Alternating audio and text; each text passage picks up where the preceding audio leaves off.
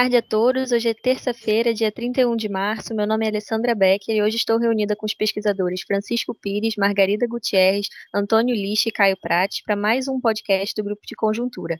Dando continuidade à série de podcasts relacionados à crise do Covid-19, a discussão de hoje será guiada por dois temas. Em primeiro lugar, a forma com que se dará a recuperação da economia, centralizando o debate sobre o que muitos têm chamado de trade-off entre saúde e atividade econômica, e também sobre o formato da curva de recuperação da atividade econômica esperado pelo grupo. Afinal, seria ela L, V ou U?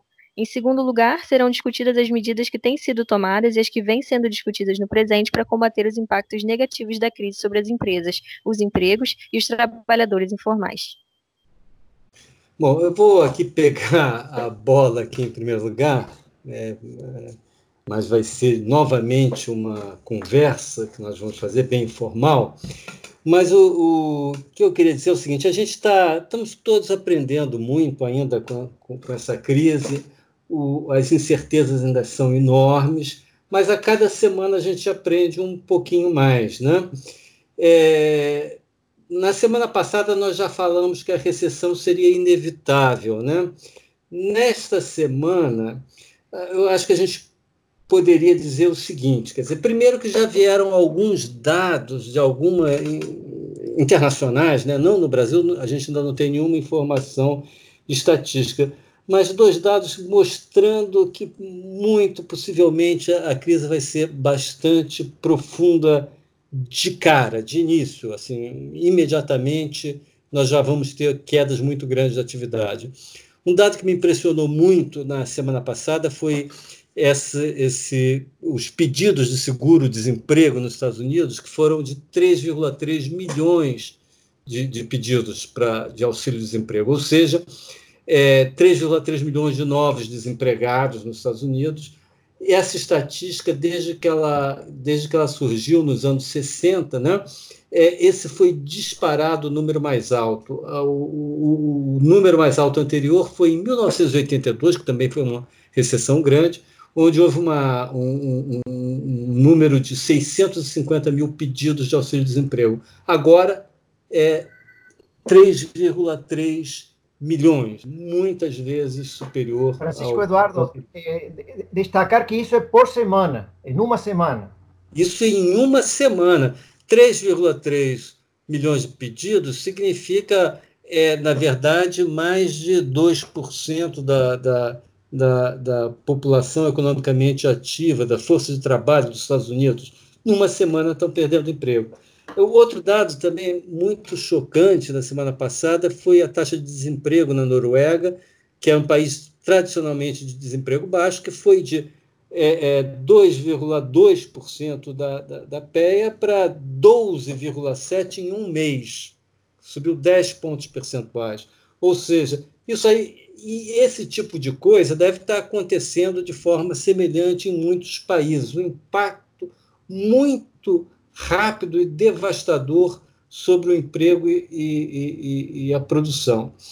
É, isso, obviamente, tem a ver com, com a, a, a forma, com o estado das artes em termos de, de maneira de, de, de enfrentar a crise de, do, coronavírus, né, que é o confinamento, o isolamento social e uma, uma redução é, drástica, em alguns casos, fechamento, em muitos casos, fechamento de, de, de empresas, de atividades inteiras, ah, na verdade. Né?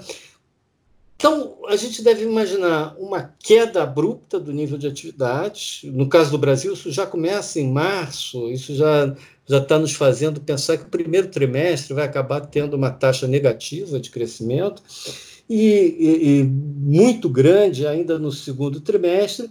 E com relação a esse formato da recuperação que, que a Alessandra se referiu, a nossa percepção é que dificilmente seria uma recuperação em V, ou seja, uma recuperação rápida é, é, para o ponto pós é, é, pré-crise, uma vez é, é, encerrado o período de, de confinamento. Né? É, a nossa ideia, na verdade, é que a economia só voltaria à sua situação anterior uma vez, é, é, uma vez que houvesse sucesso é, é em, em, em, total né, no, no, no combate à epidemia seja porque se encontrou uma vacina, seja porque se encontrou um tratamento eficaz, seja porque, usando o termo aí que tem sido, a expressão que tem sido muito usada, o rebanho já ficou totalmente imunizado. Isso, qualquer, qualquer uma dessas hipóteses levaria é, é, ainda um período muito grande, digamos, pelo menos até o final desse ano, é, é início, enfim, isso tudo indicando que a economia não tem como voltar à sua normalidade, ao seu pico prévio, num período muito curto. Fora o que, a, no nosso cenário principal, é, a flexibilização da, da, das medidas de isolamento social seria progressiva, quer dizer, não seria de uma vez só, etc, etc. Nosso, um cenário que nós desenhamos a partir dessas hipóteses, supondo que a flexibilização comece, digamos, é, é uma flexibilização mais importante no mês de maio, é, e depois essa, essa flexibilização progressiva, etc., etc., havendo até a possibilidade de uma de uma de uma é, de uma quarentena intermitente, você suspende, depois tem que voltar a, com algumas medidas e assim por diante. É, nós fizemos um primeiro cenário que, quando a gente olhou por setores, chegamos a um número de uma queda de 4% do PIB. É, isso aí não é, um, não é uma projeção, evidentemente, é uma, é um cenário, são várias hipóteses que a gente que, a gente fez e colocou lá com, no, no, nos números do, do PIB por setores, etc., e chegamos a algo desta ordem de, de, de grandeza. Ou seja, é, é, nos parece que, é, só para só para é, é, é, resumir, que a gente vai ter uma queda muito forte do, do, PIB e depois uma recuperação lenta em formato de U. É, o, em qualquer caso, quer dizer, a gente está pensando aí que a, essa recuperação ela depende fundamental, fundamentalmente, em primeiro lugar, das, da evolução da, da crise de saúde né, e das soluções para ela, e, em segundo lugar, do sucesso das políticas é, econômicas para lidar com essa questão. É, é eu, eu, acho, que, só, só, só, complementando o que o Francisco está colocando, quer dizer, eu acho que é, em tudo que ele está dizendo, está claro que existe uma premissa maior para pensar o cenário desse ano, a trajetória do PIB trimestre a trimestre desse ano, que é uma razão, a, a razão da epidemia, um fator extraeconômico que paralisou a economia. Então, todos os cenários têm, são fortemente condicionados, e não tem como não ser, por uh, como se imagine quanto tempo vai durar a quarentena mais rígida, uh, em que momento ela vai poder começar a ser flexibilizada, e é importante o ponto do Francisco de que não se espera uma flexibilização do dia para a noite total, muito longe disso, então a gente vai ter um processo onde mesmo com a flexibilização da quarentena já em curso, que provisoriamente, de maneira muito indicativa, estamos colocando ali para maio, é, a gente vai continuar com atividade econômica sob essa forte condicionalidade, quer dizer, a extensão dessas medidas de flexibilização. Então, tem, é, essa é uma primeira questão, quer dizer, tá claro que tem todas é, as questões especificamente econômicas, que vão determinar, vão, a eficácia maior ou menor delas vai nos dizer, é, é, vai contribuir para atenuar, de algum modo, com êxito ou não, a, o tamanho dessa recessão inevitável que a gente está vivendo, e depois as condições que vão estar as empresas e as famílias e, a, e o desemprego e tudo mais, é, no momento em que o, houver condições do lado da saúde, do lado da epidemia, para a flexibilização, dar mais espaço para a economia retomar, e isso são considerações de ordem econômica. Mas, independente das considerações de ordem econômica, o tamanho, a recuperação vai ser marcada por uma razão extraeconômica, que é exatamente a flexibilização da quarentena. É, nós já temos, é, até pouco tempo atrás, a gente ainda tinha alguma dúvida sobre o primeiro trimestre, é, dado que a, a, a, parada da economia, de fato, começou na segunda quinzena de março, se o primeiro trimestre ainda poderia escapar de um crescimento negativo em relação ao quarto, hoje em dia, pelos indicadores que têm saído, já não temos mais essa dúvida, o primeiro trimestre será também negativo, e talvez não seja uma queda tão pequena assim, na, em primeira em relação ao quarto. E o segundo será uma queda muito profunda, o segundo trimestre. Então, isso é o que a gente tem hoje. Uma, dois trimestres consecutivos de queda, que usualmente se chama de uma recessão técnica, é, dois trimestres consecutivos de queda. Agora, daí para frente, vai depender fundamentalmente do momento em que a a, a quarentena pudesse ser flexibilizada.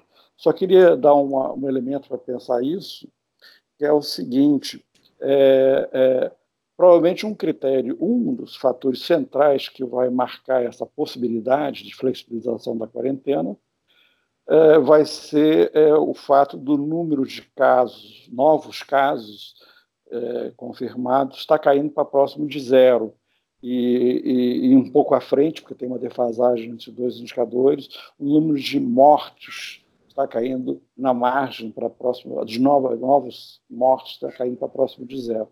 Então, provavelmente, a gente tem que acompanhar os dados que são divulgados sobre casos confirmados e mortes para ver essa tendência de desaceleração até o ponto que a gente imagina que é uma, uma das pré-condições mais importantes para poder se pensar em uma flexibilização gradual da quarentena, que é a interrupção do crescimento do número de casos e adiante do número de mortes. Nesse sentido, só para fechar isso, já passo para meus companheiros, é, nos últimos, pegar um período mais recente, nos últimos dois dias eu fiz uma decomposição em dois períodos de quatro, e já dá para perceber uma tendência clara de desaceleração, tanto no número de casos quanto no número de mortes. Ainda o número de mortes muito alto, o número de casos já é menor, novos casos que eu estou falando, a taxa de crescimento diária, estou pegando a taxa diária em período de quatro dias. Então, há um viés de queda. Vamos ver até onde isso vai. Eu não, não tenho nenhuma competência para falar desse tema, é, estou só pegando, olhando os dados que são divulgados diariamente é, mas o que eu queria chamar a atenção é que essa talvez seja uma das principais premissas da flexibilização e a interrupção do número de novos casos, que na China já se deu algum certo tempo. Foi o marco lá da flexibilização. Eu queria complementar o Caio que para hum. que isso ocorra é fundamental os testes em massa porque você não pode soltar pessoas que estão contaminadas, né? Então, isso tudo que o Caio colocou é bastante razoável, mas é muito importante que, nesse momento, sim, as autoridades econômicas e sanitárias e médicas deste país promovam a massificação dos testes, porque senão vai ficar um risco muito grande a saída dessa quarentena. É, é, eu queria aproveitar também para fazer aqui uma, já uma ponte com o nosso próximo tema, é, dizendo o seguinte, que ah, atualmente, é, diferentemente de tudo que a gente sempre estudou, neste caso atual, a economia está de tal forma condicionada pela saúde que a gente tem que pensar, digamos assim, a política econômica para enfrentar a situação atual a partir desse, de, dessa premissa. Quer dizer, não dá para pensar em fazer política econômica sem levar em conta essa restrição dada pela questão da saúde. Então, ah, não, seria tolo, neste momento, tentar pensar em fazer uma política de, de expansão econômica que ela nunca seria bem sucedida. Não tem como, quer dizer, não há política expansionista que fará é, a produção do setor de serviços subir, a produção no setor, mesmo no setor industrial subir, etc, etc. Porque, questão, porque ela está paralisada não por uma questão de que as pessoas estão sem renda para consumir, elas estão paralisadas porque é, é, é, existe um impedimento legal ou pela própria receio das pessoas, impedimento à produção e ao consumo de inúmera quantidade de bens e serviços. Então, eu diria que a política econômica, neste momento, seria fundamentalmente, para enfrentar essa situação, uma política de contenção de danos, seja dos danos às populações mais frágeis e vulneráveis, os informais, etc., seja danos ao tecido econômico, ou seja, tentar evitar a quebra de empresas e a consequente perda, perda de emprego que decorre é, dessa quebra, que decorreria dessa quebra de, de, empresas. Conter esse tipo de dano é fundamental, não só para manter minimamente a economia é, é, é, a, flutuando, a, digamos assim, não, não deixar afundar totalmente, mas também para que no momento posterior, quando a questão da saúde for resolvida, nós possamos ter uma recuperação mais sólida. Porque com empresas, se as empresas quebrarem, ou quanto mais empresas quebrarem, mais difícil será o processo de retomada da produção. Então, acho que a gente devia olhar a política eh, econômica de resposta a essa, a essa crise, é, a pandemia, a partir desse a partir é, desta ótica, né? Como é, conter esses, os danos sociais, né, os danos à população mais frágil, como conter o dano, os danos é, às é, empresas e, e, aos empregos, portanto. Né? É, então, é, é, em função disso que a gente deve, é a partir desse, dessa ótica que eu acho que a gente deve olhar a política econômica, eu acho. É, eu que... acho que, é, Francisco, eu acho que sobre essa ah. ótica da, da, resposta da política econômica, tem uma primeira questão, antes de a gente entrar, comentar medidas que estão sendo tomadas, é, que podem, é, que vão nessa direção, de tentar atenuar os danos, né?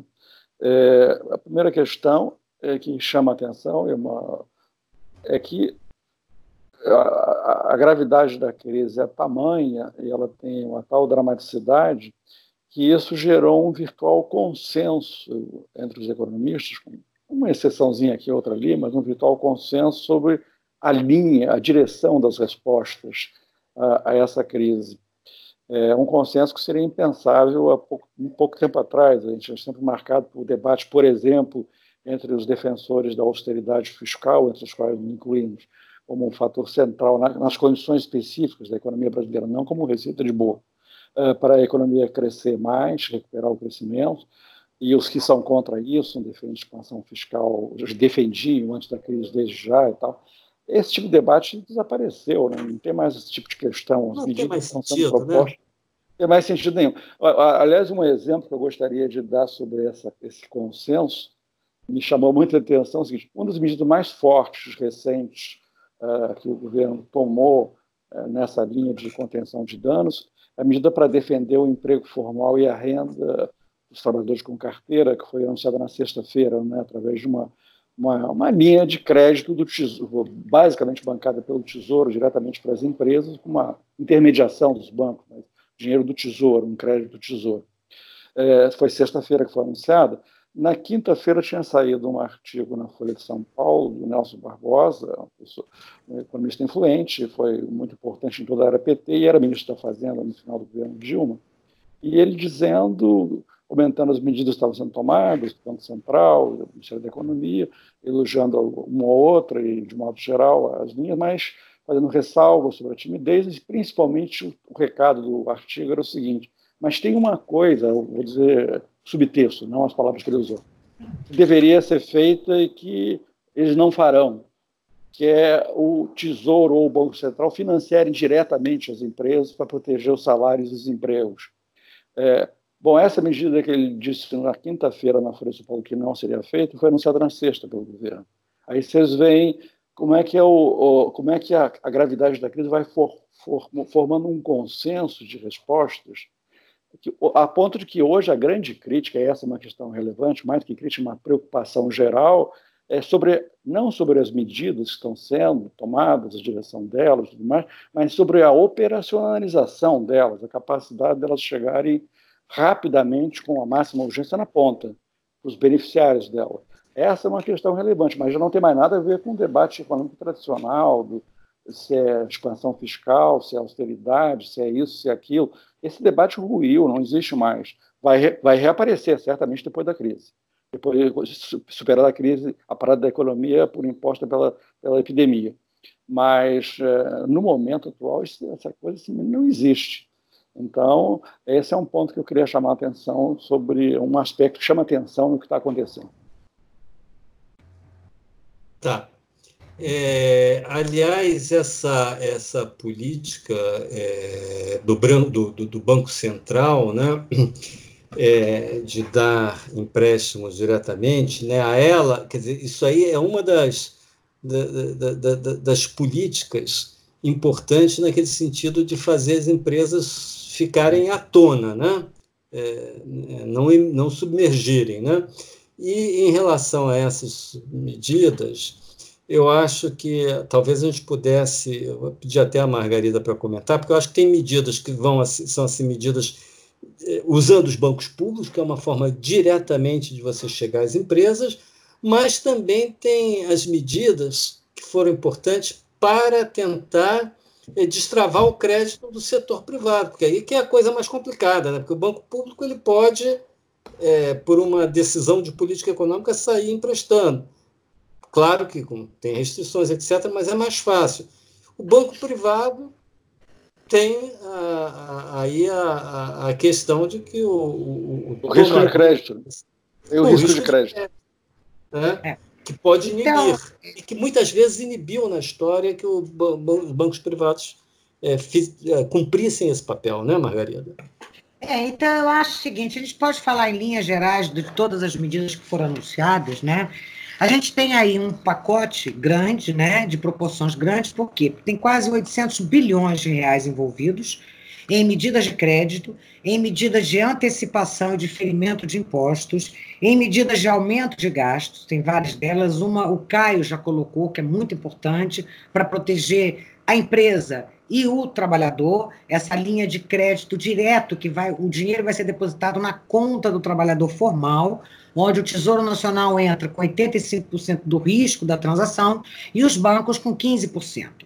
Né? Esse aporte de recursos aí é esperado entre 40 bilhões de reais e cobre todas as empresas que tiverem faturamento entre 360 mil reais ao ano até 10 milhões de reais. Então a gente tem só aí adendo, quase. Só, dois... só, só um adendo, Margarida. Isso aí quer dizer é, atende a, a um terço dos trabalhadores com carteira no país. Então, são 12 é. milhões de pessoas, em princípio, que serão atendidas. O dinheiro vai direto para a conta do trabalhador e isso é preservado. Quer dizer, até dois salários mínimos, a, o salário dele está preservado. Essa é uma medida importante que vai direto de encontro ao trabalhador formal, socorre o formal. Em relação é. aos menos. Margarida, deixa eu fazer só uma observação.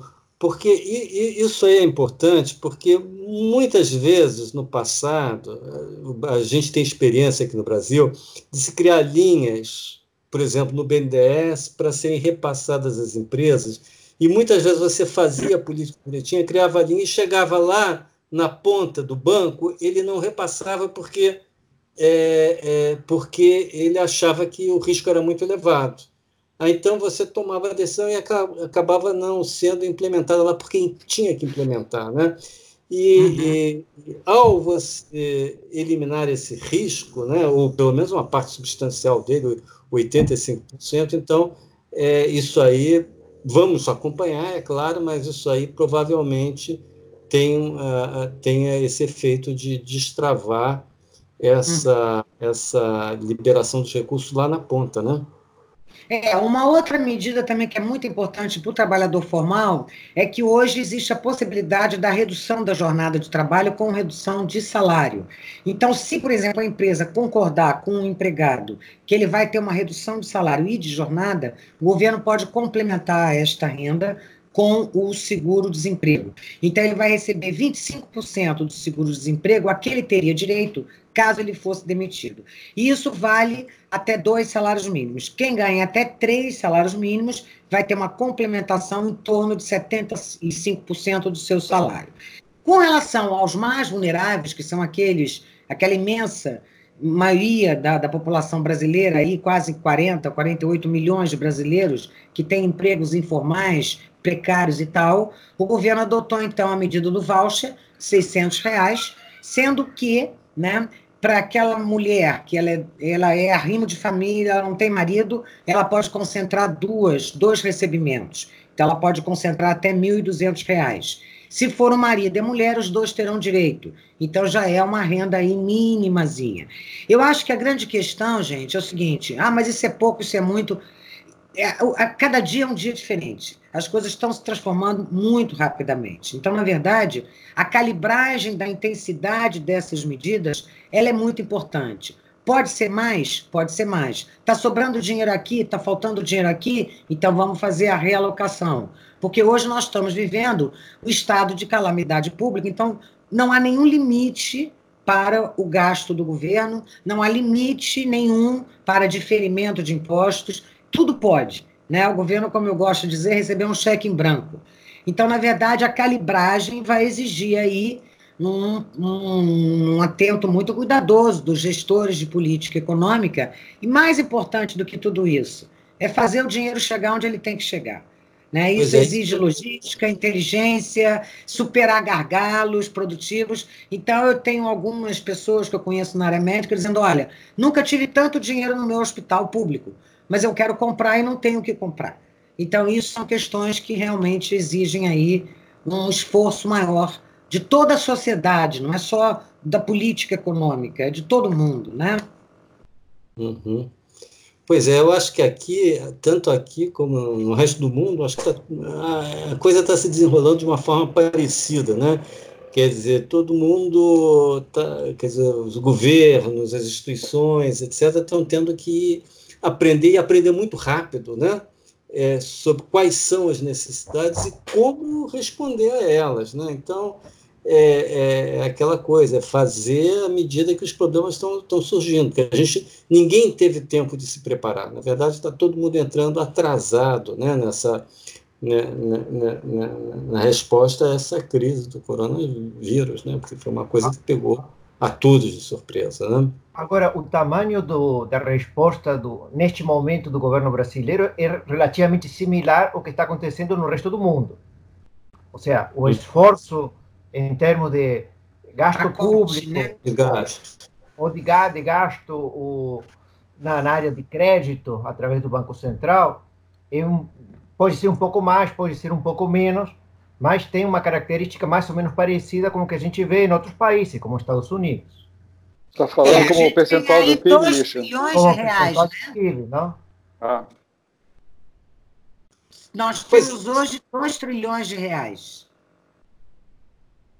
Isso. Nos Estados Unidos, Odisha, pegando aí o teu ponto, é, o pacote foi de 2 trilhões de dólares, o PIB americano é um pouco mais de 21 trilhões, então foi mais ou menos 10% do PIB americano, é um pouquinho menos.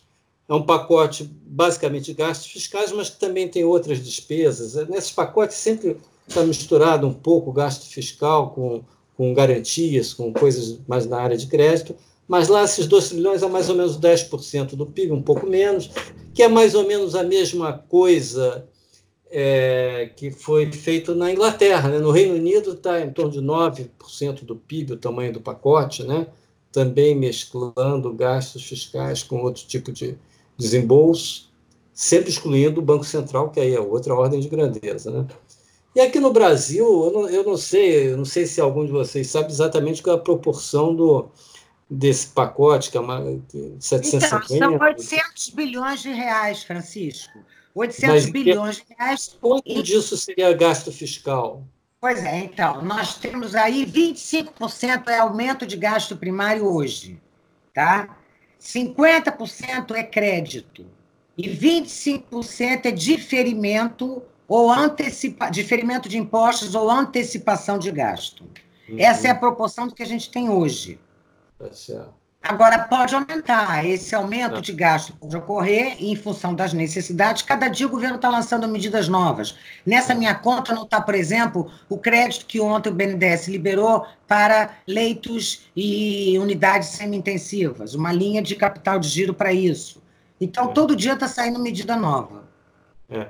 os 700 bilhões aí seriam, de novo, esse número mágico de 10% do PIB, né? De novo, Apesar 10% do PIB. Não, é... mais um pouquinho. Não é 700, está é. Tá mais próximo de 800 do que 700.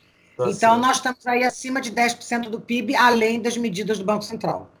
Certo. Sendo que a parte de gastos fiscais é, é o que? 250%? 25%? É, hoje é 25% previsto, mas pode ser mais.